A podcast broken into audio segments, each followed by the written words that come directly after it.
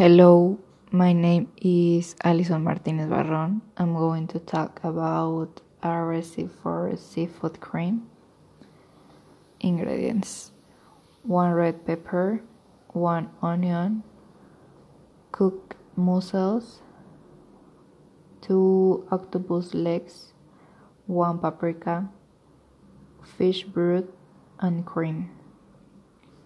Instructions I cut the leg, onion, and red pepper into chunks. I added the whole prawns, the cooked mussels, and the octopus. I added the fish stock and simmered for about 25 to 30 minutes. I removed the shell from the prawns and put them in the blender. I incorporate the cream and season with salt to taste.